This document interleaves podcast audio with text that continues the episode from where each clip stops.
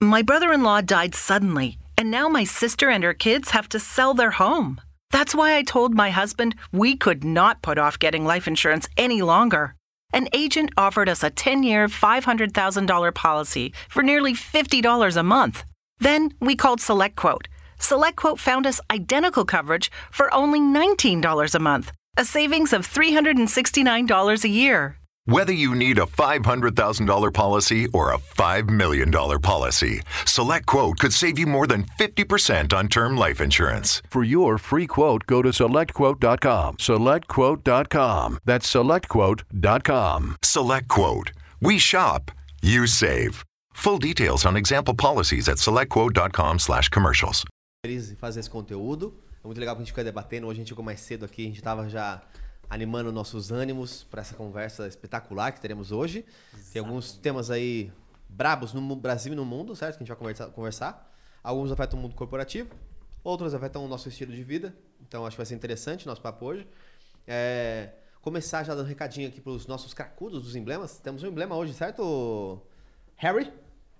Harry está na, tá no começo. No, no, no comando hoje. E hoje é o James Bond News. É o Critique News 007, 007, galera. Pô, mas então qual vai, ser o, qual vai ser o código do emblema do dia de hoje? Qual seria? 007? Hum. Hum, Ou James Bond? Sugestivo, hein? Bia. A Bia tá rindo lá. Porque... Bia tá rindo da gente, é 007, galera. Eu tô imaginando as pessoas lá assim, James Bond, James Bond. Não, oh, não vai, não vai. Ó lá. Nossa. Oh. Ficou legal, hein? Caraca, parece uma, aquelas aberturas da Marvel. É. Emblema da Marvel. Pô, gostei, ficou da hora. Barra já ganhou seu. Bom, estamos aqui com Barra, Caramba. Fernando Barra. Boa noite, galera. Hora de criticar notícias. Primeiro emblema é, seu, ou não, fora do teu episódio? Foi, foi. Olha é, Quem fez esse? PH? PH, né? PH. Então, PH mandando beleza. muito não perca tempo, bem. resgate em nv99.com.br barra resgatar, certo? Então, você vai colocar lá seu o 007, vai resgatar esse emblema. Lembrando que é grátis durante 24 horas. E depois disso, apenas no mercado E secundário, certo? Valem mais do que barras de ouro. Ah, vale mais que barras de ouro, né? É, com certeza. Mercado aquecido. É, Hoje é, fizemos uma curadoria aí de algumas notícias que a gente vai conversar, certo? E também queremos saber a sua opinião, então deixa comentários aí depois é, pra gente que tipos de notícias você quer que a gente comente. É, o que, que vocês, vocês esperam que a gente faça isso uma vez por semana ou não? Que dia que é o melhor dia pra gente fazer esse news? Porque o que a gente quer fazer é, toda semana tem um news. Então, qual que seria o melhor dia gente fazer isso, né? E a gente fala de tudo, né, galera? A gente fala de mercado, a gente fala, a gente pode falar de habilidades aqui, a gente pode falar de relação no trabalho, né? É, de carreira. Então, depende muito do que está rolando no mercado. A gente faz uma curadoria, mas se vocês também quiserem mandar notícias pra gente, manda na comunidade lá que a gente vê, né? Exatamente. Então, sem mais delongas, não tem vinheta, mas vamos para a primeira notícia que já está quente e tem várias coisas pra gente conversar aí em relação a isso, hein? É do Pix agora? É do Pix. Harry? Critiquemos. A É. minha mulher pede Pix todo dia. Vou botar na tela! Inclusive, depois, Bia, só pra gente. Porque a gente faz ao vivo aqui mesmo. é, vamos pensar num, aqui pro nosso estúdio. Colocar um. um é, uma TVzinha de, de apoio pra gente ali e aqui atrás. Pra gente não ter que ficar olhando aqui, senão as pessoas veem a gente sempre olhando pra TV. E não é tão legal, certo? Já ouvimos esse feedback. Trabalharemos nisso. Mas vamos lá. Pix Internacional vai permitir transferência de valores entre mais de 60 países. Cara, isso é muito interessante. Tem várias coisas pra comentar aqui. E o interessante é que o Brasil, é, ele é um nesse, nesse momento ele é um observador, né?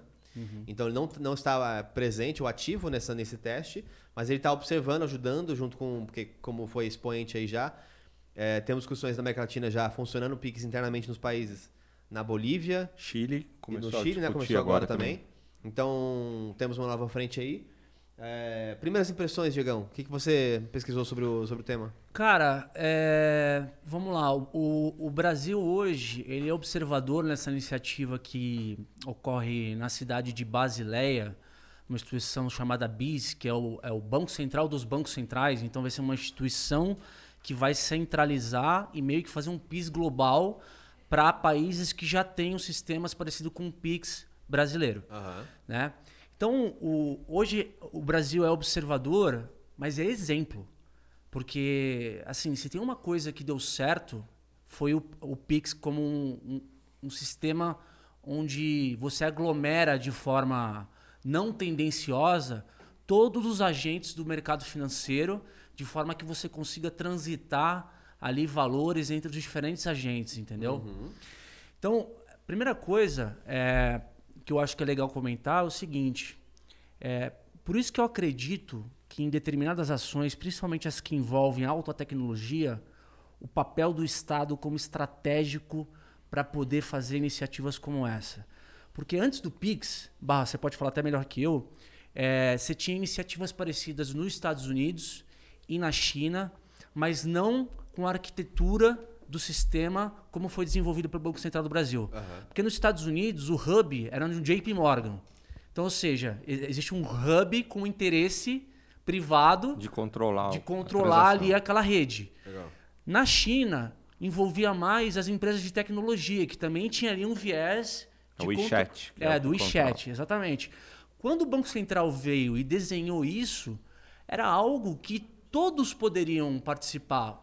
Quem tivesse no sistema de pagamento brasileiro, ou seja, os bancos, as fintechs, a- os meios de pagamento, para poder é, realmente fazer algo é, que antes nunca tinha sido feito no Brasil, que é colaborar na transferência de valores. Certo, Barra? Eu vejo dois pontos aí. Primeiro que em termos de mercado financeiro, meios de pagamento, por incrível que pareça, o Brasil sempre foi exemplo mundial. O boleto bancário, que para nós hoje já é uma velharia, ninguém quer pagar, já era um grande diferencial. Nos Estados Unidos você não podia emitir um boleto e pagar em qualquer banco. Até pouco tempo atrás. Se o boleto era do JP Morgan, você tinha que ir lá pagar naquele banco. É o mesmo dizer que se o boleto que chegou para mim é do Bradesco, eu só posso pagar no Bradesco, se o boleto é do Itaú. E a gente já tinha passado isso muito tempo. Tecnologia para interligar os meios de pagamentos também já existia. Só que se você não tem um Estado forte, e aí tenho várias críticas, mas nesse ponto o Estado está de parabéns, impondo o uso disso não é interesse para os bancos. Então a gente até hoje não ia ter eh, um processo de meio de pagamento democrático e sem custo, como foi o Pix. Eu, eu tenho preocupações, é, preocupações grandes com a- em relação à segurança. E até queria contar um caso. é, perguntei antes se eu poderia compartilhar aqui o caso da Bia. É, porque tem acho que um fator emblemático que a gente tem que pensar em relação à à segurança em mercados cada vez mais descentralizados, cada vez mais digital.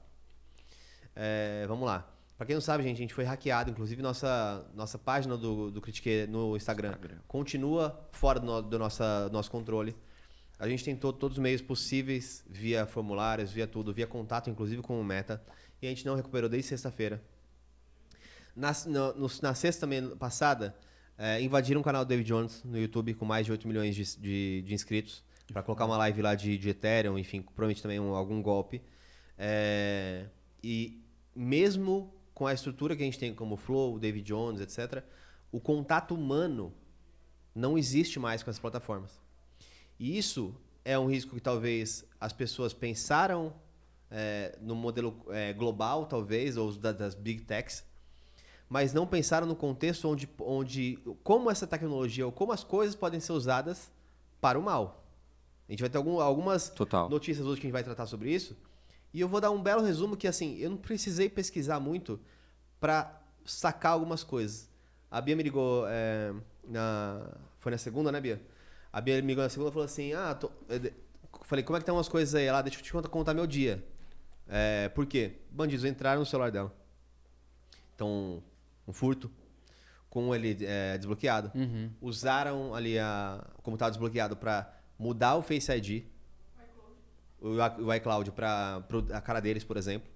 Com isso, entraram nos bancos que estavam cadastrados com o Face ID. E aí você fala assim: ah, eles pegaram dinheiro e roubaram, certo? Eles pegaram empréstimo em um banco, Banco Itaú, empréstimo no, no Banco do Brasil e transferiram para a própria conta dela no Nubank. Uhum. E ela me contou sobre o dia dela. Ela falou assim: Cara, passei no Itaú aqui de manhã. Eles falaram que não pode fazer nada porque foi uma transferência entre contas. Passei no Banco do Brasil, não posso fazer nada porque foi uma transferência entre contas. Tem método. Aí eu pensei assim: Tá, então o próximo lugar que ela vai passar é. Ai, Nubank não tem Não agência. tem né? agência para passar. Então por que, que será que os bandidos, em vez de transferir via Pix, como podiam ter feito, para qualquer lugar, por exemplo, não fizeram isso com o Itaú e com, e com o Bradesco. Mandaram para o Nubank para ir transferir. Porque eles sabem que dificulta a comunicação. Dificulta a comunicação. Então você imagina, por exemplo, um processo desse que talvez, ah, mas tem como seguir, mas assim, você está pensando para quem quer fazer a coisa bem feita. Mas pensa o potencial, por exemplo, disso de corrupção. Cara, Pix Internacional, com esse sistema aí, acabou. Acabou. Você pode ter grandes conglomerados, por exemplo, de. É, de... Você acha que para lavagem de dinheiro é um, é um risco? Opa! Assim, pensa que esse, se esse sistema for desenvolvido, ele está dentro do sistema financeiro mundial. Então é um dinheiro rastreável. Tá bom. Uh, concorda que o Pix brasileiro também é? Pix Nossa, brasileiro é. A gente tem o nome e CPF de quem, para quem lá mandou o Pix. Não, Por que não estão presos? Perfeito. Por que a gente não consegue pegar? Não, mas é... Já sacou. Geralmente é o nome do laranja, é laranja uma tiazinha exato. que tem uma mas conta aí, aposentada nem nem sabe que estão é, O lance é o seguinte, aí é um outro debate que é o seguinte, aí eu, eu largo aqui para discussão. Primeiro ponto, na minha cabeça a tecnologia é imparável. Né? Segundo ponto, é, da, da mesma forma que os seres humanos desenvolvem novas tecnologias, outros seres humanos vão correr atrás dessa tecnologia para hackear ela. Sim. E usar para o bem ou para o mal, não tem usar para o bem ou para o mal. É o ser humano. Né? Tipo assim, é, não são é, anjos fazendo para anjos, concordo, entendeu? Concordo. Então, Total. então, o que, que acontece? É, eu acho que existe um descompasso entre a velocidade de lançamento de novas tecnologias e a velocidade de educação digital de quem usa essas tecnologias, tá? E aí o ponto é o seguinte: como que eu vou é, dar essa educação digital de forma que, porque pensa o seguinte, engenharia social sempre vai acontecer. Então, vai lançar uma nova tecnologia, vai ter uma pessoa que vai manipular outra para fazer, por exemplo, transações suspeitas. Sim. Então, como que eu consigo educar essas pessoas a não cair é, na lábia de bandidos ou prevenir o máximo de situações possível, porque a engenharia social, na teoria, ela é indefensável, porque não há, não há sistema de tecnologia de proteção que dê conta de, de, de um bandido que está no caixa eletrônico ensinando a pessoa a fazer coisa errada, entendeu? Eu, eu concordo, mas manipulando. Aí, mas para mim o, o, grande ponto em relação a isso é que assim a gente tem que pensar é, em soluções é, que se eu vou implementar algo, eu tenho que estar ciente dos riscos inerentes ao, a esse processo. Perfeito. E reduzir os potenciais de dano. Um exemplo. É, por exemplo, se eu vou abrir mais chance a risco, eu tenho que ter mais seres humanos capazes de atender as demandas de, é, desses golpes. Uhum. O que aconteceu, por exemplo, com a Bia, e é o, é o momento que a gente vive no, no Brasil, inclusive, é que quando ela vai, por exemplo, fazer um BO ou procura os agentes governamentais ou que poderiam ajudar no caso, um, nas empresas ela, ela não encontra o suporte humano. Estão totalmente destreinados também. E no, no Estado, né, que é quem deveria pelo menos garantir a segurança, encontra um, um, um caso que muda, tipo, ah, você é hoje o quinto caso. Uhum. Então, o cara tem lá o CPF para onde foi transferido via Pix, está tudo registrado, por que não pegam? Uhum.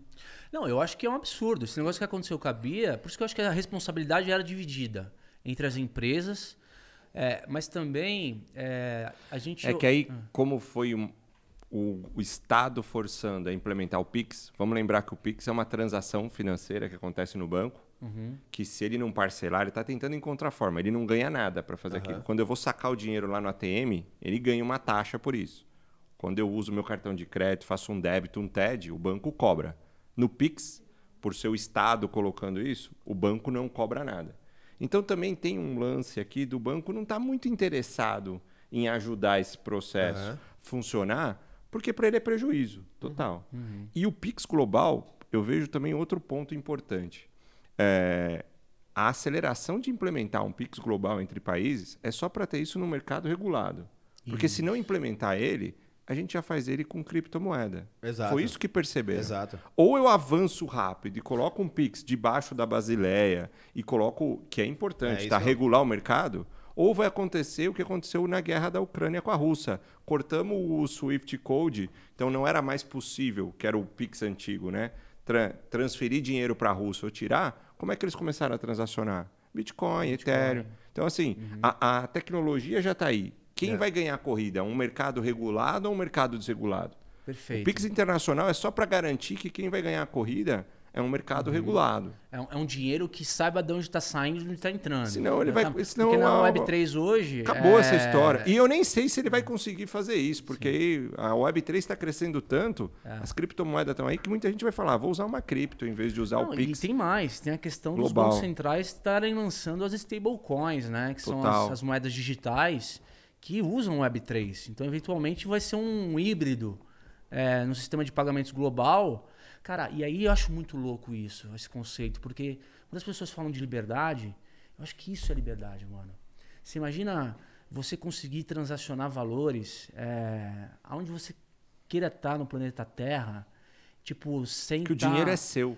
Por que, que eu estou pagando a entrada e a saída dele? Exatamente. Então, assim, Em o- contrapartida, acontecem os crimes, É. a lavagem de dinheiro, eu não tenho como ir atrás. Então, é, é uma balança, não É. tem jeito. E tem um outro problema que, em teoria, pode ser o próximo passo, que é, a gente tem que depois, acho que não, a gente não, precisa perder tempo aqui né, com essa notícia, porque depois a gente tem que é, refletir bastante sobre isso, né? A gente sempre fala de, cara, pensa, vai abrindo uma discussão, ela vai construindo Vai aos poucos. É, mas é para mim, principalmente o ponto do quais são os outros efeitos que isso pode gerar.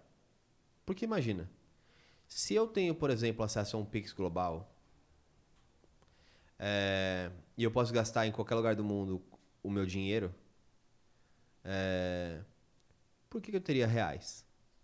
E porque eu vou comprar um serviço concordo, aqui. concordo.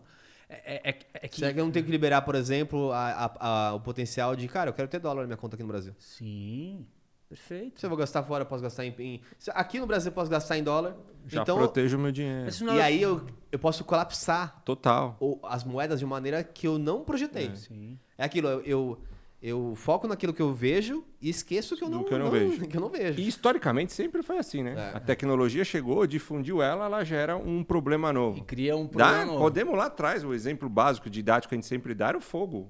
Usou o fogo, acabou com tudo que era lugar. E Exato. assim vai indo, assim vai indo. A gente não tem ideia do impacto de uma economia global 100% interligada e único. Puta discussão foda. E só pra dar uma informação pra vocês, o Canadá e a Colômbia estão. Na verdade, os Estados Unidos está em começo de implementação do que eles chamam de FedNow, que é um Pix americano, inspirado no brasileiro. Uhum. E Colômbia e Canadá já querem usar também uma arquitetura semelhante à do Pix para poder fazer o sistema de pagamento. Então, muito louco. é um- E Brasil- parabéns, Brasil, né? É. Tem- a gente tem várias coisas para reclamar, para Sim, melhorar. No mercado financeiro, o Brasil é O Banco referência Central brasileiro mundial. é um exemplo, sem dúvida nenhuma. referência mundial. E eu acho que é um exemplo também, acho que é, essa é a parte que a gente sempre fala da complexidade, né? Eu acho que a gente só virou exemplo em muita coisa porque tinha muito complexo. Que é um exemplo muito bom, nosso sistema de imposto de renda. Ele é muito bom. Versus qualquer outro no mundo. Por quê? Porque já é tão complexo nos impostos que a gente cobra, como, como o Estado, que eu tenho que dar um sistema. Sim. Então per- eu fiquei bom no sistema. Fala para alguém que não conseguiu instalar ou teve pau e não entregou porque o sistema deu pau, não funcionou. É. Não tem. Não tem, não tem. Agora o ponto é, imagina por exemplo, se o imposto fosse, ah, 20%, vamos, qual é a carga tributária do Brasil? 40% lá, beleza. Tudo que entrar na sua conta vai ter uma conta Imposto lá único. básica, imposto único e você pagou. Então não precisa fazer Acabou. algo muito... Nem existisse imposto. É, nem ter- Talvez você podia fazer ainda formulário em Google Docs. total. A sua, o seu imposto de renda. Só é bom por complexidade. É, mas o Estado se obriga a ser eficiente, né? Sim. Que é arrecadação. Porque é né, arrecadação, amigão. Funciona direitinho. Vamos para a próxima notícia? mano? Bora! É, ele, o, o Harry levantou e já falei assim, ah, agora... Qual que é, paizão? Fala pra nós aí. Próxima é a. Ah, dos brasileiros querem, querem ouvir mais os, os gestores. Essa é uma notícia do meio corporativo. Isso, galera. Já vamos pra dentro das empresas agora. E é bem interessante também porque é, o que sugere aqui é que as competências dos líderes estão mudando, né? Então os brasileiros eles querem ouvir mais os gestores, é, digamos as mensagens é, através de mídia social. Você quer falar com o CPF, não quer falar com o CNPJ. Exatamente. Eu quero ouvir o presidente daquela empresa falando o que, que ele pensa, qual o propósito que ele vai fazer. Uhum. Isso virou muito claro. Tá aí a XP, que você vê o Benchimol, que é um cara totalmente mais tímido, que foi para frente da câmera falar e posta. Ele, ele que escreve no, no LinkedIn dele. Eu acho que muito em breve a gente vai passar por um momento de. que vai ser a segunda onda dos cancelamentos. É, que essa vai ser muito mais cruel e talvez só aí, neste momento, as empresas acordem pro, pro que está acontecendo. Porque é, cada vez mais é, nós temos mais líderes de companhias que estão é, se abrindo para é, aparecer para o mercado, vamos dizer assim. Você considera que esse cara é um influenciador? Considero, considero. Pra caralho. É um influenciador. É porque é uma extensão, né? Os criadores de conteúdo. É que, pra, pra mim, tem dois pontos. Uma coisa é ser um influenciador, criador de conteúdo e usar a plataforma para monetizar e viver daquilo e trazer entretenimento ou educação, não interessa. Outra coisa é, eu tenho um outro cargo, eu tenho outro papel, mas como eu gerencio muitas pessoas, eu vou usar só como um canal de comunicação. Eu não sei se está certo ou está errado, é uma dúvida que eu Não, tenho. tá, tá certo. E eu acho que o grande problema disso é que você. é, esse é um novo risco, que é um risco muito pior do que o das, dos influenciadores tradicionais. Sim, porque ele, tem um legado né, por trás. Porque para assim, acho que vai con- contrastar um pouco também com a, com a proteção que é feita sobre a imagem da- das pessoas. Mas é de um lado, você tem muita gente na internet ou influenciadores mostrando a sua realidade. É, com prós e contras, com fraquezas e, e transparências que você é, vai se habituando com o tempo, você conhece quem é aquela pessoa. Os influenciadores corporativos, a maioria das vezes, eles não são quem eles são. Eles são um personagem deles mesmos. Foram treinados para ser essa caixinha. né? E, e eles têm, por exemplo, como nascem no mundo corporativo, eles já nascem com é, imagem, assessoria de imagem, assessor- treinamento sobre postura, treinamento sobre o que falar, o que não falar. Ah, Muitos deles nem training. são eles que escrevem. Mas olha só. que aí a máscara cai, né? Mas esse ponto é muito "Pô, eu louco. queria ouvir né? o cara da empresa falar e descobrir que é o estagiário que escreve Se você ele. tem um cara ali que tem uma ferramenta poderosa de comunicação com o propósito da empresa e o público, essa distância do comunicador é, deveria ser bem menor com a imagem que ele. Que, porque, assim, Desde que ele, ele use a ferramenta para isso. por isso que eu acho que as competências de um CEO da vida Mudaram. estão mudando, Total, mudando total. total. entendeu? Porque E vou mais longe, Diego. Não Ah. é só o CEO que tem que usar.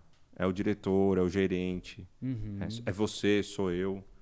Existe uma imagem profissional que você usa esse canal de comunicação para passar. Uhum. Nem que você queira separar. Tem o meu perfil pessoal, que eu vou ter as fotos do churrasco na praia de sunga Uhum. branca com meus amigos, e tem o perfil profissional.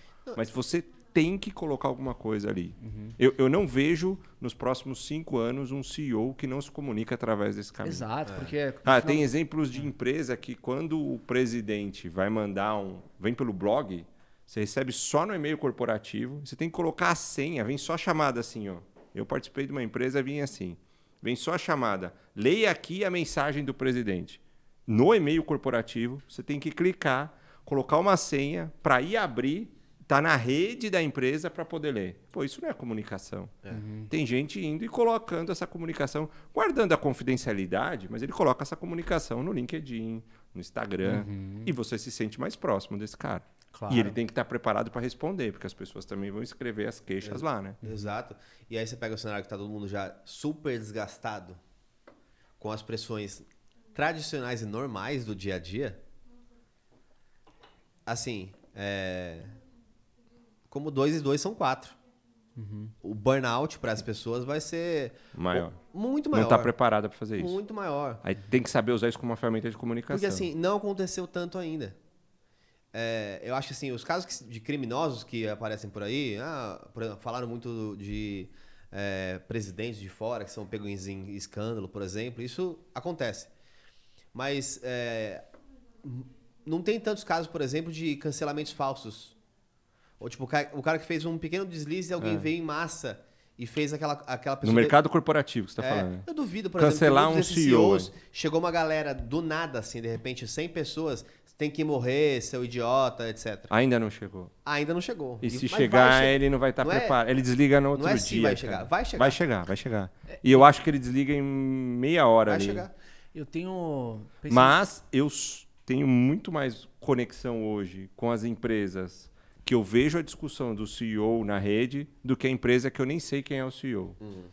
Então, exatamente. Vejo lá, a gente acabou de falar do Nubank, um, um problema. Pelo modelo que ele é, não tem agência. Mas você vê uma Cristina Aparece Junqueira falando, abrindo caixinha de pergunta no Instagram e respondendo. Aquilo me identifica. Sim. É, eu sou de uma geração. é, quando a gente entrou nas empresas, muitas vezes a gente não tinha nem conhecimento de quem era o CEO. Quem era o cara? Quem era o cara. Imagina encontrar. Esse cara tinha um elevador dele pra descer. Você dele, nunca nem encontrar ele ali ah, o andar dele. Ah, Coisa L'Oréal- absurda, cara. Na L'Oréal, a presidente, ela, a Anne, ela tinha um código que ela Que aí o elevador não para em no nenhum. subsolo 3 Sacanagem. e ela digitava um código pra subir até o último andar que era o dela, Pois é. sem mano. encontrar com ninguém no elevador. Exatamente, entendeu? Então eu fico pensando assim, ó, um exemplo, cara, que é muito emblemático. Você pega aquela tragédia ambiental da Vale lá em Mariana, Brumadinho e tal. O que, que aconteceu? A Vale, para fazer reparação de dano, e ela começou o relacionamento com a comunidade, ela, no intervalo do Jornal Nacional, botou o logo da Vale e uma, Uma e um, texto, um texto, com alguém uma narrando. comunicação. Cadê o CEO falando desse Cadê texto o no CEO botando no a LinkedIn? cara? Porque o que eu vejo no futuro é o seguinte: quem vai ter que dar cara ali é o CEO. É o CEO. Isso é positivo por quê? E é, e é bem pago pra isso. Tem que fazer tem que dar a cara mesmo. E outra, pô. ele toca o bumbo. Entendeu assim? Se o cara tá lá botando a cara, falando pra população que a Vale vai resolver o problema, cara, como é que esse cara não vai resolver? Porque ele que vai ser cobrado. As empresas não são uma entidade, são pessoas. Exato. Entendeu? Então acho que vai ser cada vez mais essa questão de você poder representar. E aí precisa desenvolver essa habilidade. Exato. Porque tem que ser ele que tem que responder quanto tempo ele vai gastar no celular fazendo isso, já que ele tem reunião o tempo inteiro. Eu- o eu- que, que ele vai falar, o que, que ele não vai falar, como falar. Eu só tenho um pouco de medo do, do fator humano e do fator. é, que a gente assume que não existe maldade no mundo. Por exemplo, tem pessoas que, que falam do Reclame Aqui, que o Reclame Aqui é muito ruim, porque o Reclame Aqui ele te gera um problema para te dar a solução. É, hoje, a maioria dos CEOs, esses globais, ou os grandes que estão aparecendo, eles têm condições, e até a empresa paga para isso, outras coisas como clube de gol, até coisas maiores, mais trem. desnecessárias assim, nesse sentido, mas tem o media training, tem um, um comitê de imagem, tem o, a- o PR, tem tudo. Ele tem um social media Essa ele, né, demanda, essa demanda, ela gera uma, um reflexo, que é outros mesmo menores e sem o- todo esse suporte tem que fazer a mesma coisa, porque é o que, se- o que passa a se esperar de um CEO. Acabamos de cobrar eles aqui. Só que aí, por exemplo, quando você começa a ter alguns CEOs que, por qualquer motivo, tem algum tipo de é, pensamento ou viés de diferentes, um viés político no Brasil polarizado que a gente vive hoje, por exemplo, o que vai acontecer tradicionalmente é agências atacando esses caras para depois vender a solução. Vai acontecer, gente. Tipo, eu ataco, aí, nossa, vou ter uma crise de, de imagem para gerenciar. Eu vendo uma Olha só, consultoria de eu, como- eu sou uma consultoria de imagem, eu Vai. consigo fazer vocês. É, não, é, que, eu- é que eu acho que essa, A essa necessidade dimensão. gera essa- oportunidades. Essa, dimensão pessoal e profissional, ela vai continuar existindo. O ponto é que no discurso é, dele como profissional representante da marca, tem que ser de uma maneira onde você consiga transmitir a missão daquela empresa, o propósito daquela empresa, sem ficar aquela coisa meio que. Corporativa. Corporativa. É porque se ele pegar o mesmo e-mail corporativo que ele manda lá dentro e É. colocar, ele não vai servir de nada. Eu quero saber a opinião dele. Eu, quero... eu não preciso ver a casa dele, se ele come picanha ou maminha na se ele- churrasqueira. se ele voltar no não é lifestyle. Não tem que ser influenciador. é. Exato, É, não é um lifestyle nesse sentido. Não, na Mas política, a nada. opinião dele me interessa. Se ele colocar só uma carta que foi redigida pela a mídia, escrita bonitinho, Mas é assim, né? que é assim, matou. Porra, se o CEO de um grande banco chegar é, e conversar em vídeo é, numa plataforma de rede social dizendo quais são as iniciativas de sustentabilidade que aquele banco está fomentando, ele falando para o público é muito, Muito diferente. muito mais credibilidade E ele ouve o resultado. do que no paper, do que no, no, no, no financial. Eu acho que isso vai começar a acontecer, sabe? É que eu acho também um pouco, um pouco falso, assim. é, muitas vezes, como é, é- é feito hoje ainda, pelo menos, né? Sim. É, eu conheço, por exemplo, muito CEO que aparece como é, abraçando diversidade e são machistas, por exemplo, são misóginos. É, e eu acho que essa desconexão, por isso que eu falei que é o risco do cancelamento. Porque enquanto um CEO não aparece, todo mundo fala que ele é escroto. E tudo bem, a rádio peão fica na rádio peão. O cara que começar a, a aparecer vai tomar exposed. Começa da cara, velho. E tem outro risco, que é o exposed irreal. Que a gente já- também já vê por aí. Por isso que dói na carne. Mas eu acho que vai forçar ele a ser mais skin in the game. Porque é muito Exatamente. fácil ele hoje se esconder atrás, porque alguém escreve lá a carta pública do e-mail, ele não precisa aparecer, ele pega o elevador, sobe direto. Ninguém não precisa falar com ninguém, então tá fácil ele manter uma imagem e não fazer. A partir do momento que ele for para rede social, ele corre todos esses riscos. Até de ser, ter um fake esposa dele ali, um deep fake. Mas ele vai ter que ter mais skin in the game. Eu, eu acho que vai. é, que- aliás, nem que vai chegar, porque já chegou muitas vezes, né? É, que agora tá um movimento que estão. Essas placas tectônicas estão se ajustando. É, mas a pessoa que cuida de public relations, É, outro cara, tá ferrado. é, ela já é uma pessoa que ela é paga para fazer essa função que eu, que, que eu acho que pode ser uma vertente tradicional no futuro. Eu tenho um CEO ou linhas operacionais. Ele deixa de ser um public relation e vai virar um Linhas- social media. Isso, eu tenho linhas operacionais das empresas que elas vão ser mais executivas de fato. Então elas trabalham na execução das coisas. E eu tenho porta-vozes corporativos que vão falar em nome da companhia. Pode ser.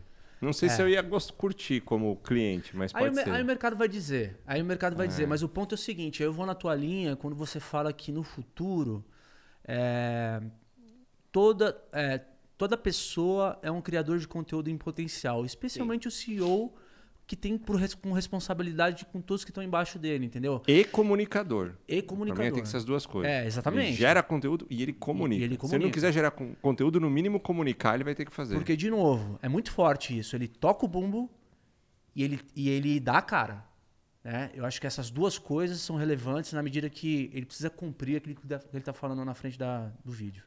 Vamos para a próxima? Bora! Qual que é a próxima notícia?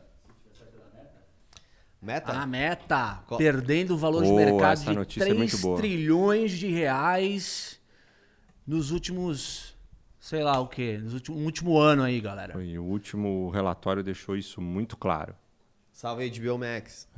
Principais pontos aí da, dessa matéria, eu, ali, eu estudei e, a- e a- ouvi, inclusive. Propaganda free aí. É. tá. Eu estu... Tem um xizinho lá do outro lado. Aí, Tá vendo? Por isso que a gente tem que ter o retorno ali. Mas tudo bem, salve HBO, é muito legal os conteúdos que vocês fazem, eu gosto de verdade. eu, eu li, inclusive, o relatório dele. Casa do Dragão, aliás, trimestre. muito bom. Assistam a Casa do Dragão. Mas desculpa. Imagina.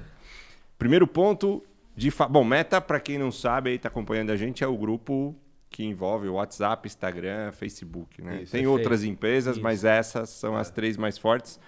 É, e o principal ponto disso aí, um, é o segundo trimestre que eles de fato assumem uma queda de usuários. Nunca ocorreu isso dentro do Facebook, Facebook. Instagram, nos três. Eles não abrem em qual. Tá? Mas quando ele, na prática, quando eles estavam perdendo no Face, eles estavam ganhando no Instagram. É. E assim, quando você pega o conglomerado, eles nunca tiveram queda a cada trimestre de usuários. Tiveram no trimestre anterior e tiveram eh, de novo agora. O que começa a apontar uma possível queda. Porque uma vez poderia ser um movimento raro. Tem uma explicação disso ainda que eles dão, que é a saída da pandemia. Quando chegou a pandemia, foi, ficou todo mundo trancado, então teve uma subida Ah, muito claro. grande de. E faz sentido. Aliás, hype, aconteceu né? a mesma coisa É. com a Netflix. Subiu demais, agora caiu um pouquinho, todo mundo falou, acabou o business, porque caiu. Peraí, a galera só tá voltando a trabalhar e achou que não fazia mais sentido pagar uma assinatura que não usava. A mesma coisa está acontecendo no Face, eh, no grupo Meta. Mas eles, de fato, colocaram que. E pela primeira vez eles nomearam, coisa que eles nunca fizeram, nomearam concorrente. É, sentimos uma queda e entendemos que o modelo de vídeo curto do nosso querido TikTok, nosso concorrente, é mais atrativo e está aumentando a audiência. Então vamos investir mais em Reels em outros modelos para poder crescer. Esse foi o primeiro ponto. O cara teve que assumir que está caindo e para o concorrente não caiu. Ponto 2. essa queda mostra. Diminuiu o investimento em mídia também. As empresas estão investindo menos em mídia, porque se você não sabe o que está assistindo aí, você que usa Instagram, Facebook, quando você não sabe qual é, o- qual é o produto, você é o produto. É. Eu, você que fica lá usando Se é de Instagram, graça- se é de graça, você é o produto. E ele vende a minha atenção, a sua atenção aí eh, para os anunciantes. E teve uma primeira queda de anúncios lá dentro. Parte é, pela economia global, as empresas não tinham o que vender, então para que anunciar mais? Eu não tenho produto para colocar na rua, não vou anunciar. Parte porque a senhora Apple colocou mais segurança na mão de nós, usuários também, permitindo ele não rastrear e não entregar uma mídia tão detalhada. Não precisa. E o último e terceiro ponto foi feita uma aposta absurda, gigante, que eh, cabe várias discussões aqui. Eu acho que ela até está assertiva, mas ela foi muito antecipada no metaverso. Então ele colocou, está colocando muito dinheiro e atenção 10 no mil metaverso. engenheiros. Exato. 10 mil engenheiros. Cara, 10 mudou, mil um engenheiros velho. na Europa, que não é um local barato, desenhando essa nova visão. É, assistir todo o detalhe dele tem, faz sentido, mas ele vai queimar um dinheiro por um período que precisa ver se ele sobrevive para chegar na onda da Web3. É. Então, assim, provavelmente a gente vai ver grandes mudanças na meta para ela não perder esse espaço para o TikTok e não ter fôlego e dinheiro para chegar na, no metaverso. Sabe o que me deixa mais impressionante nesse processo da Meta? A Meta é o tipo de empresa que domina a maior quantidade de, de dados disponível no mundo. É uma big tech, tá? E mesmo com toda essa quantidade de, digamos, de dados para poder entender o mercado, ela apostou numa tecnologia futura, é, com toda a complexidade de maturidade, de acesso, etc. E esqueceu que tinha um concorrente apostando em vídeos Ainda trabalhando nessa. trabalhando em vídeos, que é o core. Tem uma explicação do porquê que ela foi para a Web 3. Se a gente olhar, né, são três ciclos de web: Web 1, Web 2 e Web 3. Sim. A Web 1 ela era totalmente unidirecional, a primeira internet. Então, quem reinou aí? Os grandes portais. Eu entrava dentro da internet para acessar o UOL, Terra, aí, América Ball. Online, Ball. Eu era um portal que eu lia informação e era totalmente unidirecional. Eu não compartilhava, lia aquilo, me alimentava. Antes eu só podia ver jornal e TV e esses caras dominaram. A Web 2.0 ela veio num modelo diferente, plataforma de compartilhamento. Eu não entro mais num único local para ver informação. Eu compartilho informação com uma comunidade e sou abastecido por essas informações. Quem dominou a Web 2.0? As plataformas de redes sociais. Instagram, Facebook, TikTok. Google e Meta. Google, porque se compartilha. A Web 3.0, ele entende que é um novo modelo. É um modelo de interoperabilidade entre o mundo físico e o mundo real. Porque começou a existir mundo real desde a Web 1.0, mas na Web 1 e na Web 2 a gente separa. A gente está batendo um papo aqui, trocando informação, acabou, a gente pega o celular, entra no mundo digital ah, de rede social, Instagram, Google, Meta, não interessa, mas está separado. Na Web 3.0, esses mundos estão juntos. A gente poderia estar fazendo esse papo e alguém em outro país sentado aqui participando via holograma. Ah, eu posso comprar uma coisa no mundo digital e usar no mundo físico, posso comprar no mundo físico e usar no mundo digital. E a tendência da Web 3 é que quem dominou a Web 2 não domine a Web 3. Então o Mark Zuckerberg olhou e falou: ou eu dou um salto na frente e, e tento não correr o risco que os portais correram, que simplesmente perderam espaço e morreram na Web 2, ou pode ser que eu seja um baita big player na Web 2, mas não exista na Web 3. Então ele se antecipou. Sim. E até aí eu acho legal, ter- foi visionário, tá apostando. Mas ele esqueceu do dia a dia. Entendeu? Não dá para você apostar lá na frente, né? Ele, ele foi pensar na janta, mas ele não tinha dinheiro para almoço. aham. Talvez é- esse passo mate ele mais rápido do que se ele fosse só o rei Exatamente. E da Web coisa, 2. né, interessante é, os timings, né? É uma coisa meio que um cara de um porte desse não entendeu, às vezes, que o básico ali é, é o calcanhar de Aquiles ali da, da sustentação da base de usuários dele, quando na verdade ele estava gastando energia e tempo olhando para uma tecnologia Olhando o horizonte ainda vai 3, ter- uma exa- inovação. Eu Exatamente. acho que faltou gente para cuidar do dia a dia. É. O mesmo cara não faz as duas coisas. Né? E eu acho que tem uma coisa também que é- foi um erro do, do Meta, eu posso falar também por uma experiência pessoal, é, porque minha namorada desistiu do, do Facebook. Porque ela ficou tanto tempo sem usar, ela usava o Instagram constantemente. Então, assim, dentro da empresa, ela usa bastante o Instagram. É, e ela recebeu lá algumas mensagens de. Ela cagou pras mensagens, mas recebe- recebeu mensagem que ia ser bloqueado o perfil dela no Facebook, ela não usava um Tava tempasso. desativado há muito tempo. Cinco anos que não usava. E aí bloquearam de vez. Pra ela foi a decisão, tipo assim, ah, não vou fazer de... Aí ela, tipo assim, refaça o cadastro pra você continuar. Não, eu falei Esquece. assim, esquece. Não vou mais.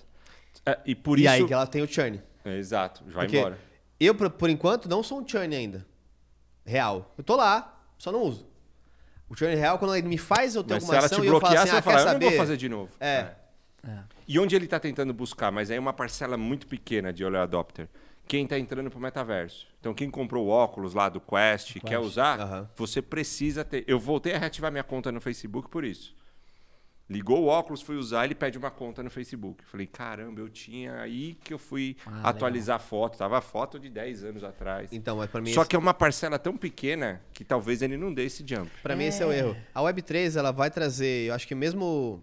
é, não tô falando que vai ser alguém novo necessariamente, tá? Mas eu apostaria muito mais ou no Google, ou numa Microsoft, ou numa IBM, por exemplo, pra ser a maior companhia que a gente vai ver nos próximos 30 anos. Ah, mas, pô, você tá meio maluco, né? Os caras estão ficando pra trás. Não, mas por que, que eu acho isso? Eu acho isso porque a Microsoft já faz, já faz isso muito bem, por exemplo. A IBM também já faz isso muito bem. São negócios que você não enxerga, você não vê, O que a gente chama de middleware, né? Você e tá que por são trás. gigantescos.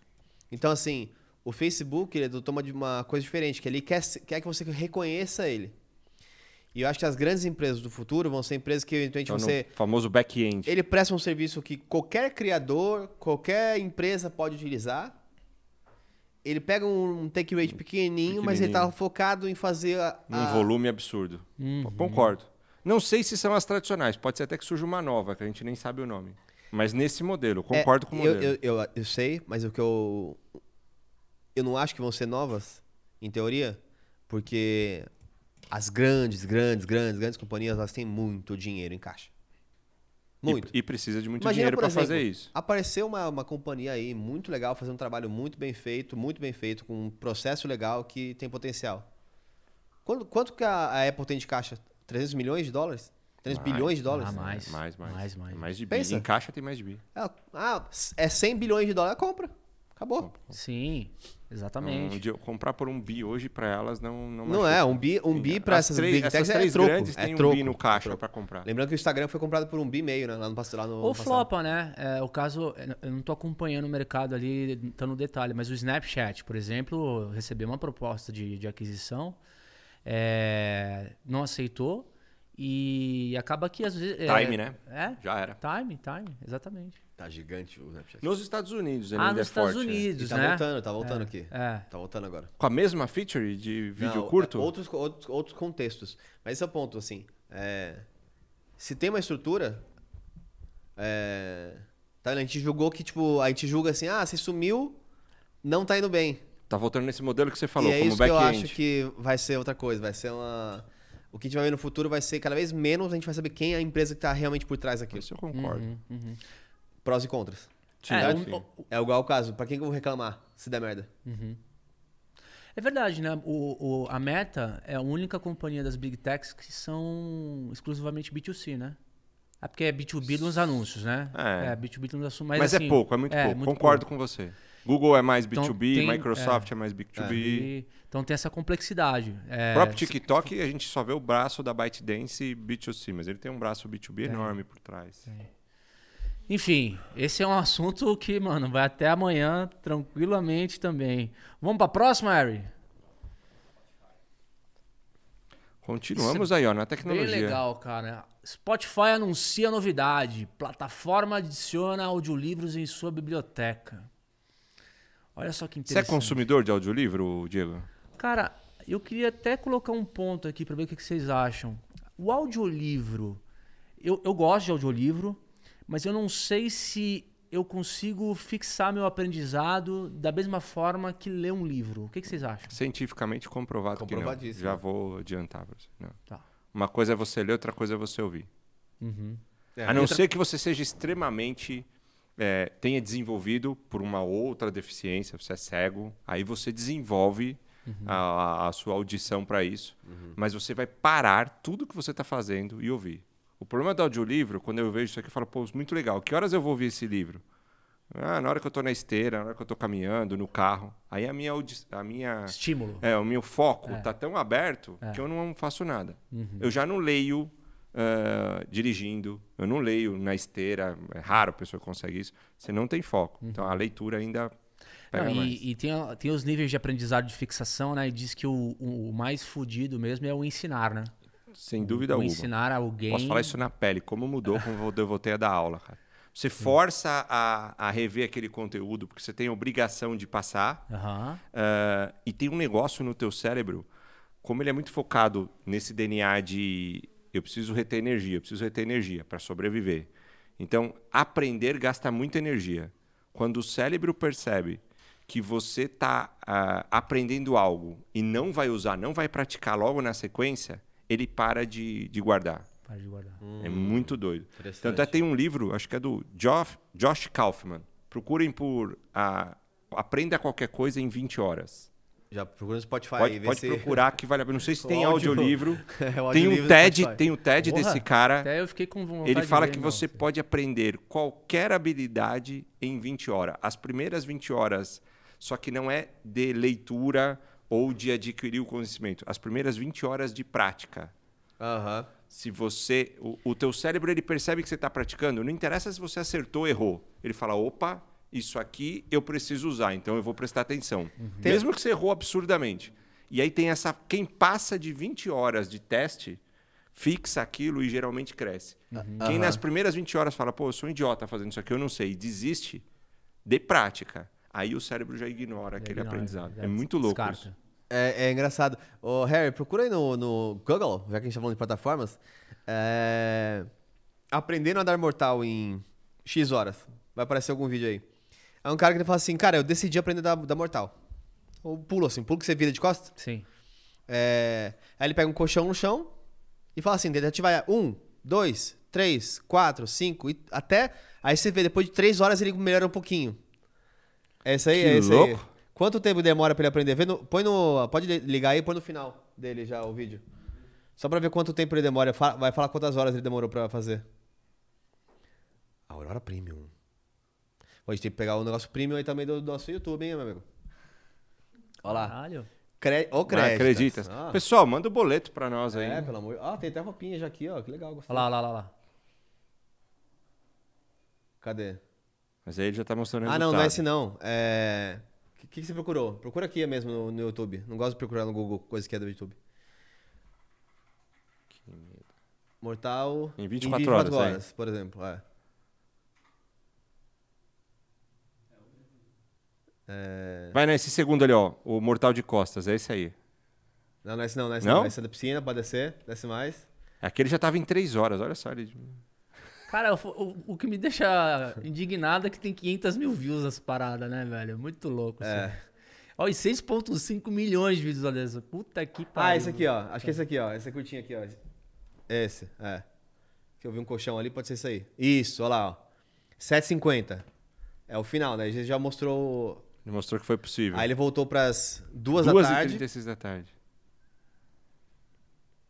Nossa, que loucura. Cara, isso tem, um Aí, ó, efe- aí isso tem um efeito absurdo no cérebro, porque o cérebro começa a falar: peraí, eu eu vou ter que usar isso, então é, melhor eu focar e aprender. Ó, você coloca meta, né? Objetivo. Exato. Olha os primeiros pulos. Não é nem só colocar meta, o cérebro sente. Pô, o cara tá testando, o cara tá usando, o cara tá praticando.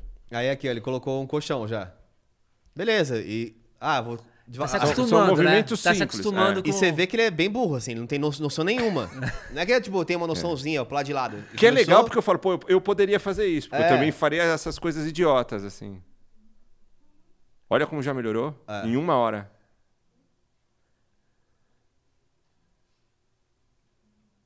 Olha lá, cara. Poderia Cara, ter já- quebrado o pescoço, e aí não ia terminar também o. Aí, óbvio, ele fez pausa pra descansar, porque ele já tá Sim. cansado fisicamente. É. Vai, pro- vai pro final, deixa Mano, só o cara os... tirou o domingo, né? E esse é o mal das redes sociais, porque a gente acumula aquele conhecimento Aí, e não então, pratica. Volta, volta um pouquinho mais. Aí, ó, às sete da noite ele tá quase lá. Você fala, pô, ele conseguiu já. Já. Ele vai ser, a gente já viu o final, então assim, vai demorar mais uma hora ainda pra conseguir. Ah, depois ele vai tirar o colchão. Aí, ó, é, ó. Aí ele foi indo, ele, beleza, con- conseguiu consistentemente. Caralho, mas esse cara deve ter dado umas três gorfadas no dia, hein? Ah, com certeza.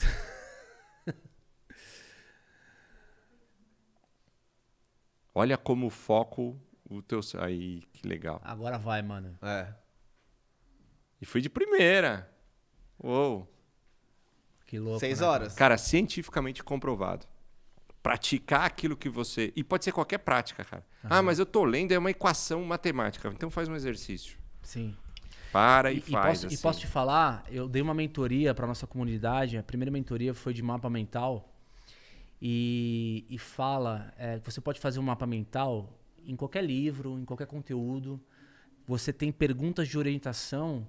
Para você fixar o conhecimento, você tem espaços de tempo onde você tem que revisitar essa, essas perguntas Essas perguntas. para você se acostumar a absorver aquilo e aí sim decorar, entendeu? Pode tirar, Harry.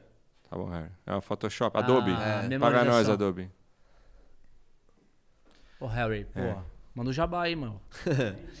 Mas nessa linha de audiolivro, sabe o que eu acho legal e sinto falta? Tem poucos canais fazendo isso. Se você curte aí, põe nos comentários que a gente pode começar a fazer aqui. Ao invés de eu só ter o audiolivro, o comentário do que eu li e aprendi do livro. Todo, todas, todo episódio de podcast que eu assisti com isso foi legal. Porque você leu, você tirou um aprendizado. Eu li, eu tirei outro. A gente senta aqui para discutir, dá um resumo básico do livro, fala o que aprendeu de insight. Eu já fui atrás de ler livro depois de assistir episódios de podcast da galera comentando aprendizado do livro. Tem até um- uma empresa, né, que a gente. é, que a gente espera um dia fazer algo, algo parecido, e não é. é, não preciso falar porque assim, é um, uma- um mérito para o Caio Carneiro, que tem um negócio chama Book Me. Book Né? faz um pouco disso. Que é chamar o autor para contar a história do livro dele. Óbvio que você, tem- você vai ter um, um e-book, mas talvez o, tal do teaser, ou talvez aquele. para chamar a atenção, vai ser o próprio criador fazendo um material bem produzido falando sobre o vídeo.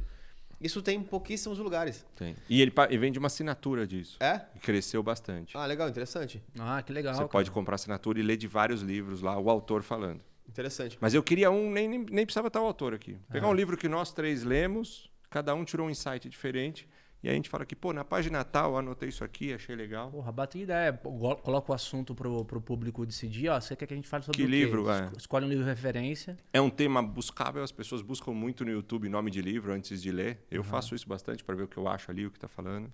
O, o que eu acho que é um risco que a gente já viu na música, é, já também já acontece com os livros, e eu acho que é um risco de expandir para outras, outras questões, é essa de você transformar em algo que deveria ser remunerado em apenas algo que te gera autoridade. Poucas, pouquíssimas pessoas hoje em dia ganham de fato receita ou dinheiro com o livro. Pouco.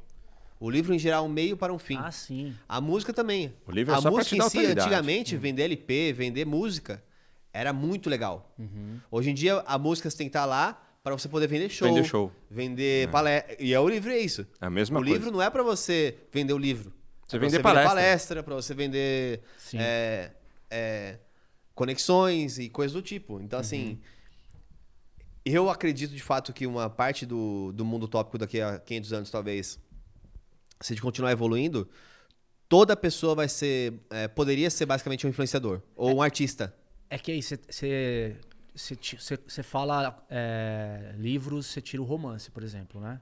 Porque a literatura baseada em romance, Depende. é, a obra é o fim, mano. Tá. Pesquisa, Mais ou pesquisa menos. quantas pessoas leem livros e quantas pessoas veem resumos do YouTube sobre um livro. E, o, e o- se o romance estiver bem escrito, ela ganha muito Mano. mais dinheiro nos royalties. Entendo que o público tá diminuindo, mas um escritor, cara, quem gosta de literatura para é, ler um romance, para ver aquele cara, tipo Mas um tira, Walter... o, tira o Vou dar um outlier, exemplo. digamos. Hã? Tem, tem os outliers. Tem, É, eu tem entendo alguns, que o são público, poucos até, caras. até pela- pelo perfil da nova geração, vai diminuir o público. Mas, por exemplo, a eu escritora do compro- Harry Potter, que ficou milionária. Sim. Mas eh, se você pegar a- o faturamento, já fizeram isso. Óbvio que ela ganhou muito dinheiro no, no licenciamento do livro, indiscutível, é um clássico. Mas ela ganhou muito mais dinheiro É. nos direitos autorais. Quando ela cede a marca Harry, Potter para um parque, para uma, pra uma camiseta, Uhum. eh, E outra, vamos lembrar. um filme. É que a lógica tá mudando. Você você pega esse mercado, esses aí são só o topo. É, Quantas pessoas, por exemplo, é, tem uma música de. com mais de um milhão de views, ou um milhão de fãs, ou um milhão de qualquer coisa, versus quantas pessoas tocam em bares todos os dias, Nossa. etc. Pensa assim, ó. o que seria o, o Critiquei está para a criação de conteúdo, como provavelmente tem alguns escritores, estão também para criação de livros. O cara vendeu ali 20, 30 mil livros com, com amigos. Tem um monte. Um monte. E o cara tem que escrever para jornais, para matéria, para compor a renda. Total. Então, assim, minha preocupação é só um pouco disso. É um pouco do você concentrar ainda mais o potencial de só poder ganhar dinheiro quem já é gigante. E a gente viu isso no mercado é, de áudio, de áudio. Total. E hoje a gente tem um, uma oligarquia ali, né? A gente fala algumas empresas que completamente já dominam, dominam. O, uhum. o, mesmo o tendo o mercado de mesmo é. qualquer pessoa podendo subir uma música para o Spotify exato não, você eu não falo, consegue quebrar falo, essa barreira eu falo isso um pouco de pesar tá porque assim é, quando você abre um livro você pega por exemplo o livro do Ferrez que é um dos apresentadores aqui da casa ele fala sobre cultura marginal ele, ele cria histórias baseadas na comunidade dele quando você lê o livro do cara você mergulha no universo dele você entende os Animal. personagens é uma, é uma proposta para você entrar no universo do cara Agora, é, eu não sei se esse cara faz isso para reforçar a autoridade dele para dar palestra. Não é o caso do Ferrez. Por isso que eu estou falando, a literatura ela tem um objetivo mais nobre, que é a obra em si. Fica e, um legado, né? Tá é, escrito fica, ali para um outras legado. gerações. Agora, que isso está diminuindo, cada vez as pessoas estão é, diminuindo a, a, leitura de livro, isso é fato, né? As pessoas estão querendo é, escrever um livro para dizer, olha, eu sou escritor. Exato. Meu, quero ver Quer contratar minha palestra? Eu tenho meu livro, olha só. Entendeu? Então é uma lógica que coloca o livro como um meio e não como um fim. Muda um pouco o que a gente tinha no passado. Esse é o meu ponto. Entendeu? E uhum. outro ponto curioso aí da transformação digital. O livro digital ainda não emplacou. Ele representa de venda de 5 a 10% só. Sim. E na música foi um boom, né? Ninguém mais tem vinil, CD. Ela virou digital assim. O livro ainda pegar o papel, aquela experiência de abrir para quem é leitor, ele ainda permanece. Muito Sim, doido é. isso. Conseguir pegar um, uma revolução tão eu, grande eu acho como que tem um, um, outro fator também que é interessante, vai mexer bastante com o mercado, que é, é hoje em dia existe um custo enorme, enorme, para você, por exemplo, traduzir para várias línguas o seu livro. Com a inteligência artificial, com a, os avanços que a gente Legal. tem tudo, qualquer livro que é lançado já é lançado em todas as línguas. Pode crer. Não tem mais um. E um Puta. canal de distribuição também, né? Uma é. Amazon já coloca em todos e os o cara países. antes fazia uma faculdade de tradução ou de letras para poder pegar um autor russo e traduzir ele para o português. Uhum. Por causa tem a semântica, tem, tem toda uma parte. Tem. Esquece, esse cara é, tá fora. Daqui esquece. a pouco isso aí vai também vai. Esquece. É muito louco mesmo, cara. O negócio. Mas enfim, e com relação ao posicionamento do Spotify, vocês acham que elas estão. Ela tá começando a se aparecer mais com é, um YouTube? Você acha que a Spotify ela quer ampliar o portfólio para competir de igual para igual com as grandes plataformas? Eu acho que sim. É, em Já tem vídeo, né? Em especial, em especial no mobile. É, eu acho que tem é, algumas frentes que vão mexer com o mercado nos próximos anos aí. É, mas o, o, que a gente mais tem que esperar é, um, as grandes disrupções uhum. que vão acontecer. Uhum. E, ao mesmo tempo, também a, é, o comportamento humano. Porque eu acho que, por exemplo, o próprio é, TikTok é algo tão novo que a gente não consegue medir ainda o poder dele. É, o que a gente sabe de fato é que a gente já teve discussões no passado sobre a, a, aquele documentário Rede Social. Hum. Quantos algoritmos te colocavam dentro de bolhas e tal. Eu acho que agora a gente está com um problema nível 2 com o TikTok. Que é um, é, o comportamento, ele, ele te impulsiona a você ficar ali mais tempo que você gostaria. Ah, é só mais um. É só mais um. Que gera um comportamento tradicional de jogos, por exemplo. É. Então você fica total. viciando, é viciando é de um caça-níquel, né? É... Dois, tem o efeito da dopamina, que é muita gente, por exemplo, tá ficando triste e infeliz, e já tem alguns estudos mostrando isso, que é durante a noite você fica no TikTok, por exemplo, uma, uma hora, que seja, não vou nem falar os caras que ficam quatro horas, uma hora no TikTok. Você vai adicionando vários fatores de dopamina, porque você está vendo conteúdos que ele, com o algoritmo, sabe que você vai gostar. Eu vejo muito cachorrinho lá, por exemplo. Coisa de cachorro, brincando e tal.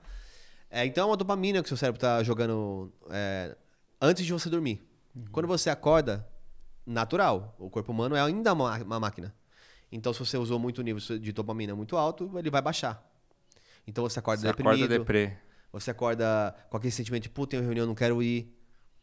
E você não. E ninguém contou pras pessoas claramente que, cara, isso aí é o TikTok. TikTok. Não é o, é o TikTok, tá, Uhum. gente? Não quero também. É, é o- é a dopamina que você É a colocou. dopamina é. de redes sociais, pra ser mais amplo. Poderia a ter usado outra droga pra fazer isso. Do dia anterior. Então, assim, é, o que me preocupa, e é a preocupação de muitos influenciadores, é justamente a, o como isso tem mexido no mercado, o que, que isso tem criado no mercado com o contexto do dia após dia. Por exemplo, Meta, Instagram querendo virar TikTok. Então, em vez de combater, Entra eu- na onda eu vou poder entrar na onda. Aí eu tenho todo mundo entrando nessa onda. O próprio é, YouTube Já começou, shorts. começou a, a priorizar mais conteúdos de curto prazo. E anunciou, é não colocamos aqui, mas anunciou que vai monetizar os shorts também. A nossa audiência também é, sentiu um pouco disso. É, mas vamos para a parte que eu acho que é a parte mais complexa, que eu até escrevi uma matéria sobre isso recentemente. É, o que que isso causa nos criadores de conteúdo? Antigamente, para um criador de conteúdo, era quase como um livro. Eu vou pôr uma matéria no. vou- eu vou criar um conteúdo no YouTube, eu vou fazer ela com preparo, bem feita, avaliada. Eu vou estudar talvez durante 6 horas, 12 horas, 24 horas, 48 horas um tema, para postar um conteúdo ali de 12 minutos. Então eu fiz um processo gigantesco de curadoria para soltar o negócio. O que acontece é que como o algoritmo e a, a monetização mexeu na equação ao longo do tempo, hoje em dia um criador de conteúdo tem que postar todos os dias. Mais de uma vez até, né? Mais de uma vez. Sim. Então, assim, fala assim, pô, mas o conteúdo é muito raso. Tá. Como é que esse cara vai fazer um conteúdo Como é que eu profundo vou fazer um nessa conteúdo velocidade? profundo todos os dias? Todos os dias tem que sair um conteúdo profundo. Não dá. Então, com o TikTok e coisas do tipo, cada vez mais é tipo, cara, é o. É o fast food total. Você não tem mais que fazer. Tanto que, cara, isso é é ridículo. Se você faz isso, cara, por favor, não faça mais isso, cara. Que é o pessoal que faz o- a gravação fake de podcast, já viu? Pra fazer corte? Bom, você já viu aqueles casos que, de influenciador que, que ia naqueles aviões é, fake, que era só cenário? Pra poder gravar lá, eu Estão sou fazendo milionário. isso, cara. Estão fazendo, por exemplo. Ele não compra um microfone e finge que tá no É. podcast. Vê aqui no. Não, vê aqui no Critiquei, por exemplo. Tem, a, tem agências que fazem, fazem isso. Ele vem aqui e grava falando com ninguém. Eu tô olhando pro, pra nada e pra nada aqui. Ele faz umas conversinhas planejadas que ele fez, fala o negócio pra câmera e posta no, no- como se. Caramba, não faz isso, galera. Não, mas é, Não precisa. é absurdo. É, Abre o teu celular é e um fala ringue, então né? pra ele. É, olhando exato. É um ringue, é um ringue. É, posso, me dar, posso dar uma opinião é, um pouco mais sóbria sobre Spotify? É, agora eu vou me colocar no lugar de consumidor, né? Eu ouço muito podcast, gosto muito da mídia. Podcast, ou Já viu, seja, do Ian, áudio. já viu do Ian no, com o Petri? Sobre o comunismo? Cinco horas. Muito interessante. É, Muito interessante. Legal. Mas estou Eu falando, vou, vou separar inclusive porque eu vi do, do. Vilela lá e achei animal também. Então, mas eu tô falando do podcast, podcast áudio. Tá? É, o Spotify é uma empresa que construiu uma autoridade que é única em áudio. Sim. Cara, eu não costumo, eu não associo a marca Spotify a tempo de tela, por exemplo. Eu associo o Spotify é, quando eu quero ouvir um conteúdo relevante com áudio e eu posso estar dormindo com tudo um breu, que eu tô ouvindo um puta de um podcast, ou eu tô na academia correndo e eu tô ouvindo um negócio mais leve, ou eu tô ouvindo música correndo. Cara, ou seja, experiências com audição. Mas isso não deixa de ser tempo de tela, Diegão. Hã? Porque ou você paga pra ter esse tempo de tela, é, é um tempo de tela de É áudio. de atenção. É, mas é atenção do mesmo jeito, porque ele pode, quando você não paga, ele solta uma publicidade Tá, ali então, no meio. então não, não é, não é, tempo no- de tela, assim, então. É genial, entendeu? É, É, tempo de atenção, vamos falar. É, é, tempo de atenção, mas de uma Concordo. forma diferente é, do o YouTube e um TikTok. É porque Menos é, intrusiva. é, menos Mas ele atinge o mesmo objetivo, porque ele, te, ele tá com a sua atenção e ele pode te pôr uma publicidade ali. Exato. Mas assim, eu não tenho certeza se a estratégia correta é você ser um follower de um, de um TikTok ou de um YouTube, ou você procurar inovar e criar novas experiências em áudio, pelo que você já é reconhecido em autoridade, para você reforçar o teu core. Mas eu acho que ele está fazendo isso, hein? O audiolivro é essa Porque sacada. assim, colocou vídeo. O vídeo ele só foi para podcast. Ele, ele pegou um pedaço ali. é, e assim- o resultado não foi lá essas coisas, não, tá? Por isso que eu acho que é, tem que continuar nessa toada, entendeu? Não é querer, tipo, querer virar um YouTube. Sabe uma coisa acho que eles não fizeram, que eu achei que eles iam fazer? Do nosso falecido, que Deus o tenha, Clubhouse. Essa era uma feature no Ah, Spotify não, que seria animal. ainda não morreu, né? Tá, tá ali na. Tá nas lá, últimas. mas assim, não, não vai. Isso dentro do Spotify poderia ser legal. Pois é- então. É, uma experiência de áudio. O Twitter lançou agora. Perfeito. Ali, isso pra mim ali era um. Perfeito. E eu acho que os caras devem estar olhando, viu? Provavelmente. Porque, assim, a autoridade do, do Spotify, ele vem do áudio. pra mim, Total, concordo. entendeu? E a interface do aplicativo é ruim, vamos falar. E Eu sou usuário, pago. Uhum. E ela, ele teve uma brecha de mercado. A Apple vendia música, só, você só tinha Apple e Google Play, e você só podia comprar música. Não sei quem lembra dessa época aí. E a gente ainda comprava feliz, É. né? Um dólar. Não preciso mais comprar o CD inteiro, vou comprar só uma música. E eles lançaram a assinatura, levaram a base inteira da Apple. Depois a Apple comprou a Beats, lançou e, a- a- o pessoal não voltou. Eu continuo assinante. Eu acho que é interessante que no, no Brasil a- a- o brasileiro não está acostumado com o super app, né? Na China, por exemplo, é super comum o super app. Total. Mas isso aqui é o nosso super app. É, o celular é o super app. É o super app. Então, assim, o que eu acho que uma coisa que tem crescido muito com os jovens, por exemplo, que é, o pessoal nem comenta tanto, se você colocar na listagem e nem vai estar na discussão das Big Techs, é o Discord. Muito. Pô, meus filhos não saem disso. E o Discord tá indo para um ambiente de. que não é Web3, tá? Mas eu, eu acho que é a, Mas a tá, questão tá muito ligado, né? É As assim, comunidades de NFT são todas no Discord. eu tenho um Discord, o Discord é um super app, e aí eu quero ouvir música, eu ouço no Discord. Eu quero ver live, inclusive meus amigos, eu vejo no Discord. Você cria seus bots ali dentro, né? Eu quero, por exemplo, assistir o jogo junto do. Jogo do Palmeiras. Vai no Discord, galera, e assistem junto um jogo do, do Palmeiras. Então já é meio que uma Web 3, Total. ainda em um Super App eh, Web 2, né? Mas. é, fico sempre curioso de o que viveremos Não, É, próximos e, e, cara, a geração nova é só Discord, É. não tem. É, Isso, isso é muito louco ainda na. Pegando teu gancho, falando um pouco mais ainda do, do Spotify, eu achei um exemplo legal. Por exemplo, eu sou viciado em Beatles, gosto pra caralho. Cara, quem conhece Beatles sabe que tudo que tá de Beatles no Spotify são sons remasterizados. O que, que é um som remasterizado? O cara equaliza todos os canais de áudio, deixa lá em cima, onde a altura dos instrumentos é meio que igual e você ouve uma salada daquilo ali numa mesma altura. Cara, completamente diferente da tecnologia é, de vinis que existia antigamente nos álbuns originais.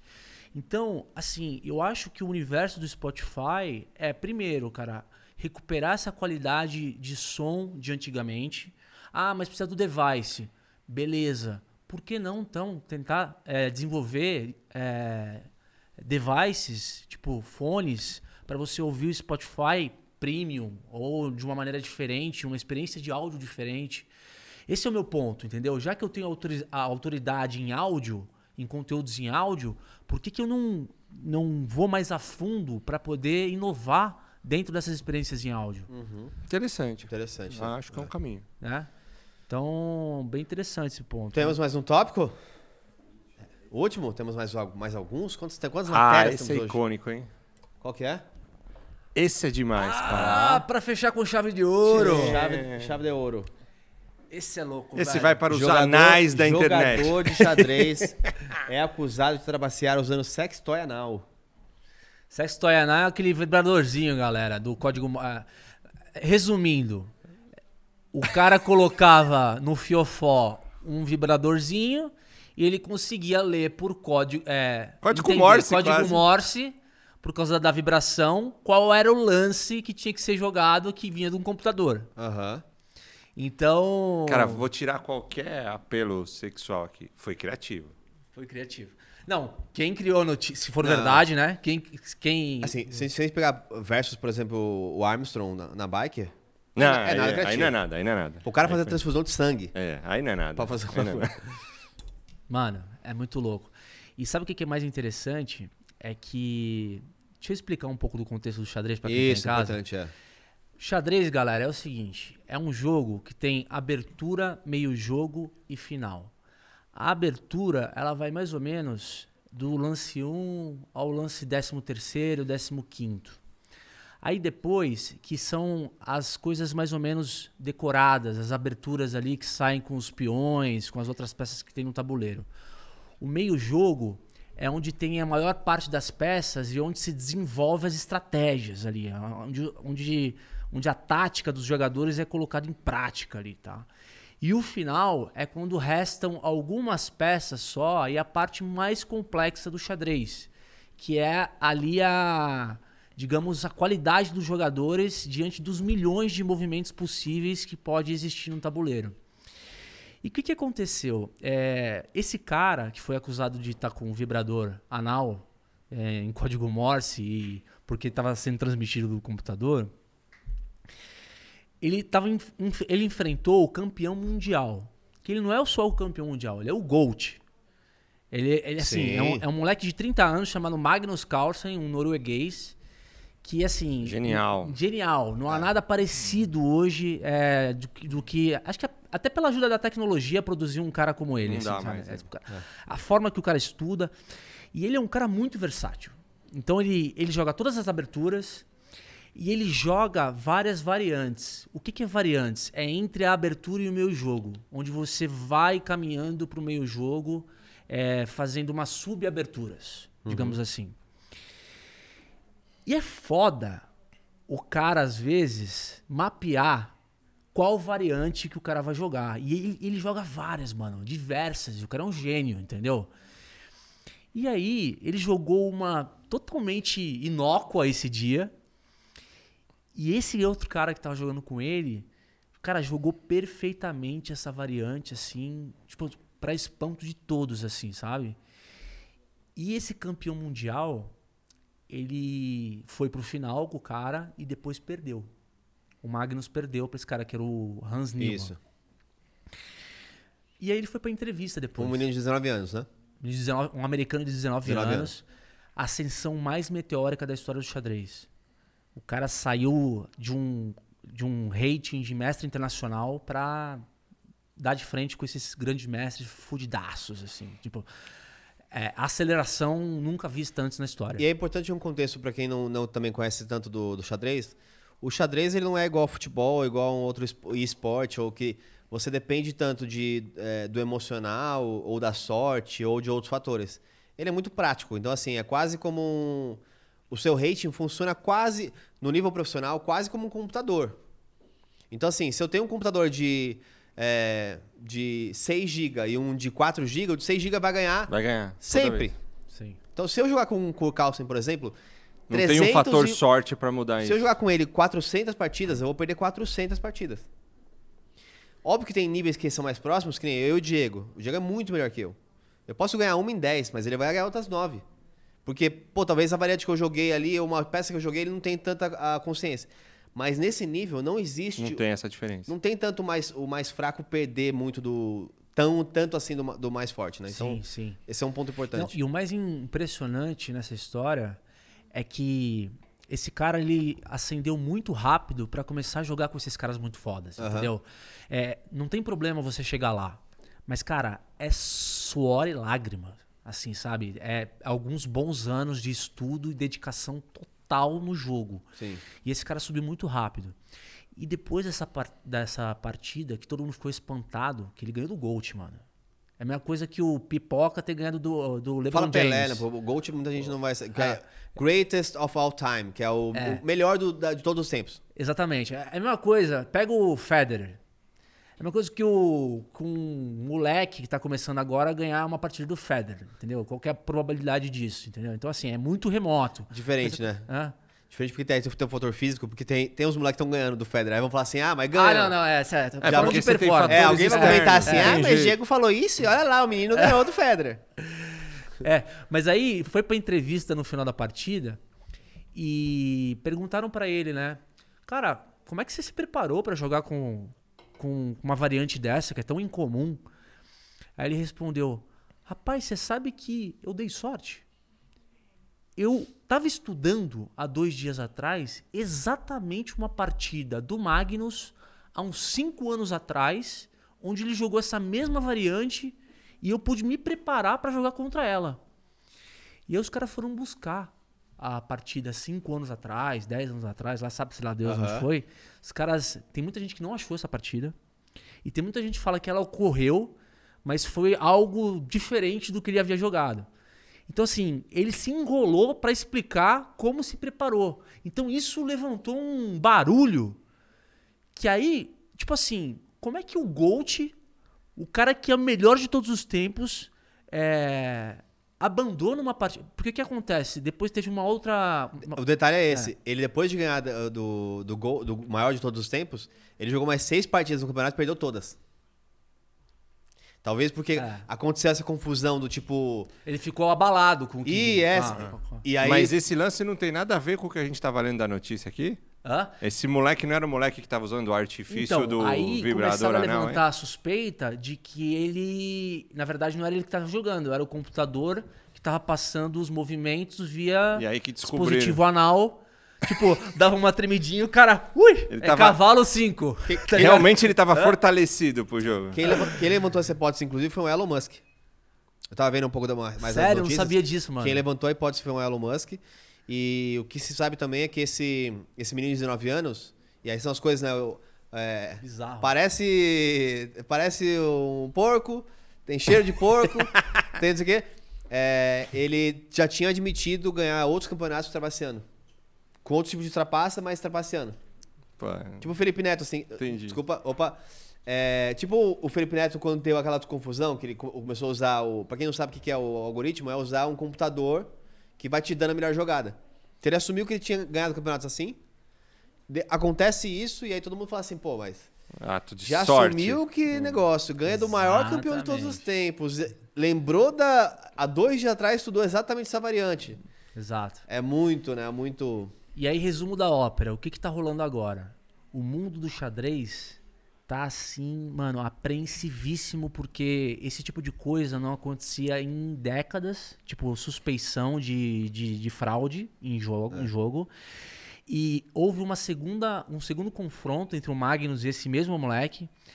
É, começou a partida, é, o moleque jogou um peão, aí o, o Magnus respondeu com o cavalo, ele jogou outro peão, o Magnus abandonou na segunda. Ele abandonou a partida no segundo lance. Mas explicou por quê? Deu algum Não. motivo?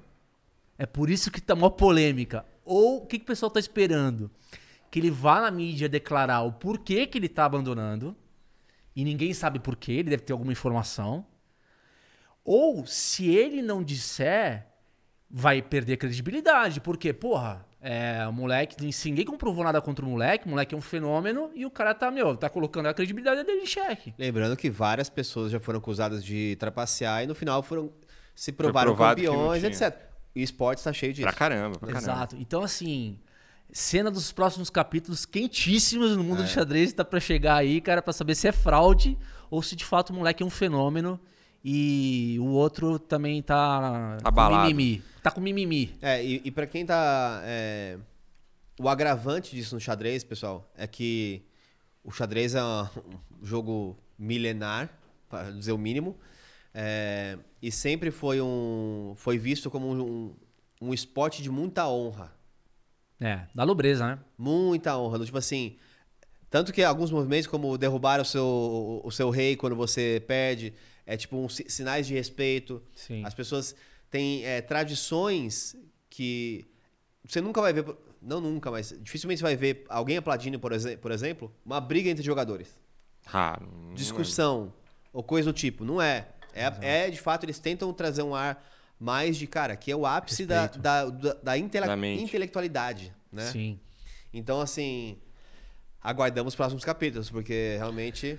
Acho que é, valeu a pena a gente trazer esse tema aqui no Critique hoje, porque é um tema polêmico, mano, e é um tema que todo mundo tá falando hoje em dia, entendeu? Eu realmente, pessoalmente, tô curioso pra saber o que vai acontecer no futuro aí. Acho que Até porque, gente, o, o- qual que é o grande, o, o grande ponto que a gente fala da. Quando a gente fala de trapaça, qualquer coisa do tipo? De novo, voltamos, a gente deu várias, várias situações hoje aqui de é, o ser humano usar arti- artifícios a ou tecnologia de trapaças forma incorreta. né? sim. É, e se a gente for pensar em contextos reais, e eu espero que vocês não façam isso em, em casa, mas pensa, por exemplo, tem pessoas, e diversas pessoas, que poderiam usar um artifício desse para fazer uma prova, seja um processo seletivo, Concurso seja público. um concurso público, Total. seja qualquer coisa, para passar. E aí passou, você tem emprego vitalício, você não pode ser mandado embora.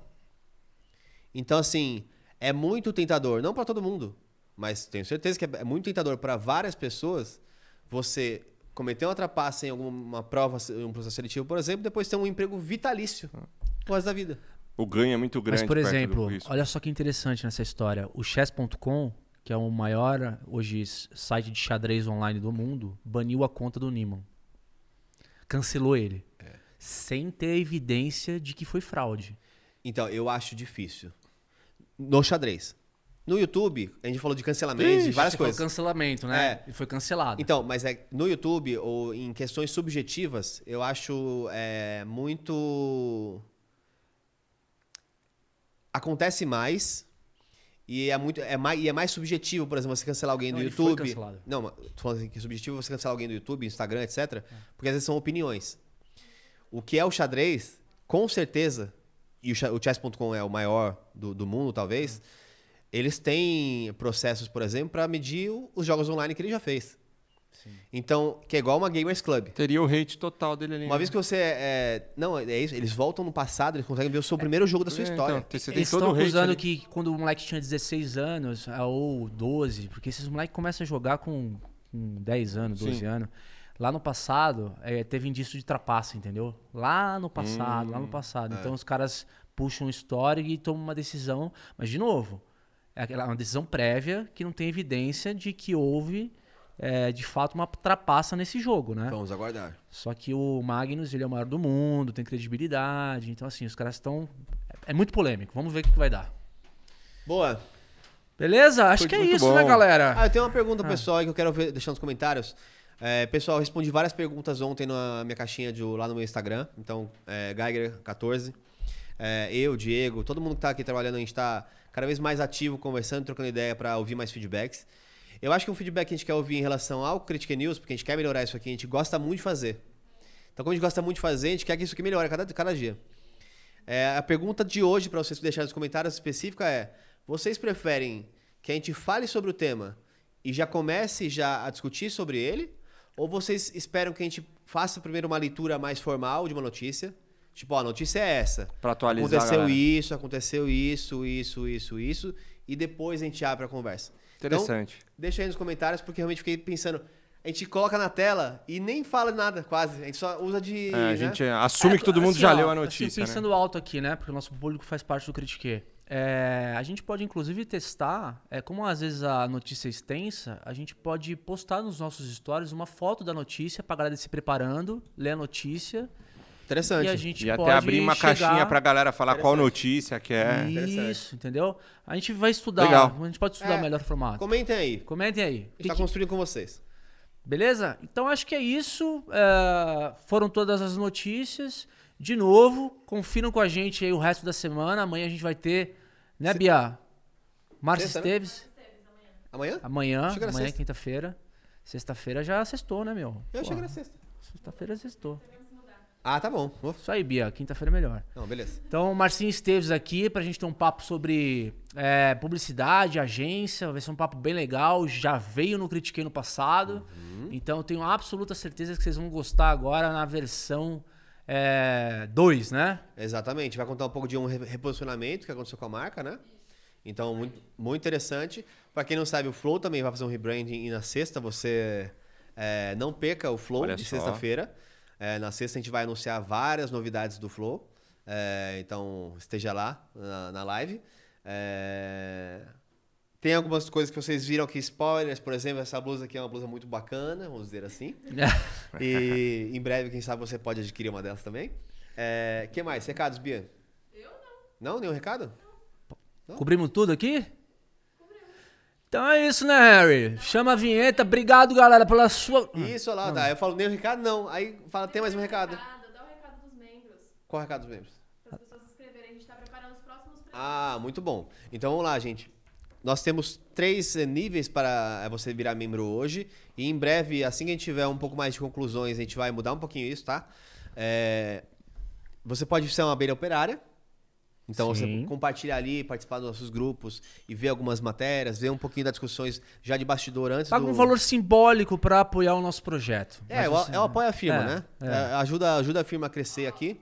Vou dar um spoiler de um dos presentes. Ah, Olha lá. aí, autografado, hein? Vamos mandar. Temos Conhece esse livro aqui, galera? Ó, Fernando Barra. Dizem que é bom, Sumiu. Dizem que é bom aí, cara. Ó, suspeito pra falar aqui. Hã? Vai autografado pra você Vai aí autografado. um que virou autografado. membro.